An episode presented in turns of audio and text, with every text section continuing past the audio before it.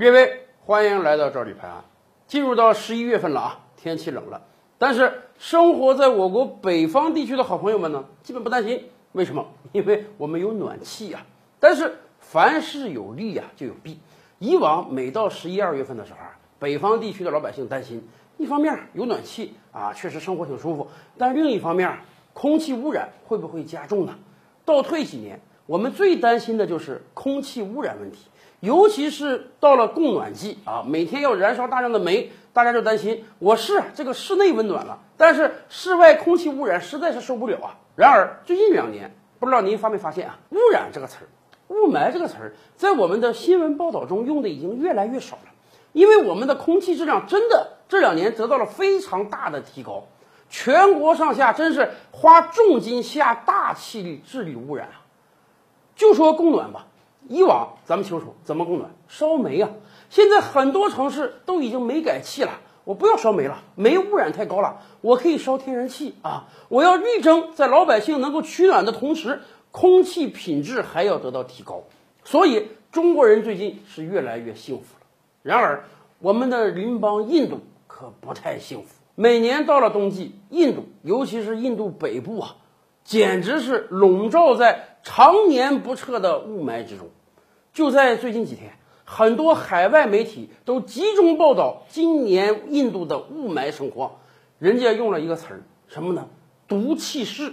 人家说，今天的印度宛如人间炼狱呀！你那个平时什么看不清人啊，闻着这个有点味儿啊，这都不是大事儿了。今天的印度，尤其是印度首都新德里呀，简直人们像生活在一个巨大的毒气室中一样。有这么夸张吗？我跟大家讲，绝对有。我们随便从网上扒了一张图给大家看看啊，这张图大家看到了吧？全都是鲜红色，大量的九百九十九啊！什么叫九百九十九？大家还记得吧？我们现在每天看天气预报的时候，经常会拿城市说这个呃 PM 二点五浓度几十啊，上百啊，上到二百这就已经很严重了。以往咱们有个词儿叫爆表，什么叫爆表呢？你这个数达到了五百，我们那个最大测量范围就是五百啊，爆表了。印度不一样啊。印度的最大测量范围是九百九十九，因为人家就三位数字嘛，超过九百九十九才叫爆表。结果，印度今天大量地方 PM 二点五和 PM 十浓度爆表，也就是说，当地那个浓度啊已经超过一千了，表都测不出来了。您想想，这雾霾有多严重？今天的印度严重到什么状态了？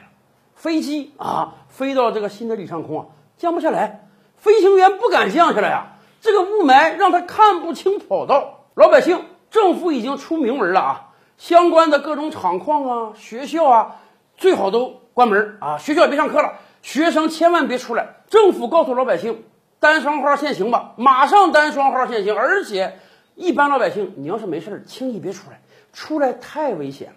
有的印度相关专家学者就说，在今天的印度首都新德里，老百姓出门待一会儿，相当于啊。抽了五十根烟，您想想这个雾霾对人体的损伤有多大？什么原因造成印度今天的雾霾呢？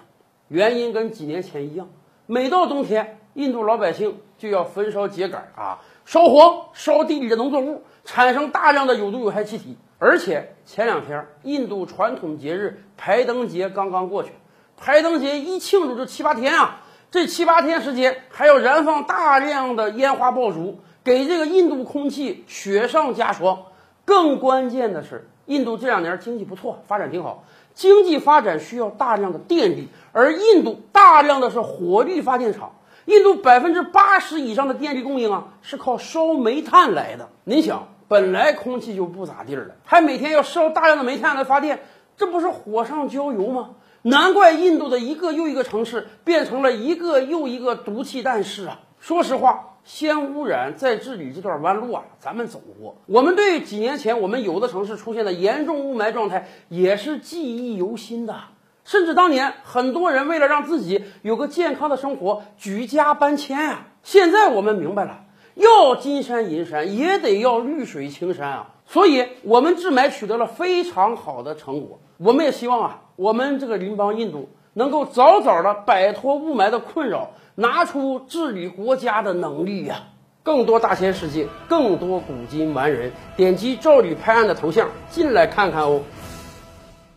赵吕拍案，本回书着落在此。欲知大千世界尚有何等惊奇，自然是且听下回分解。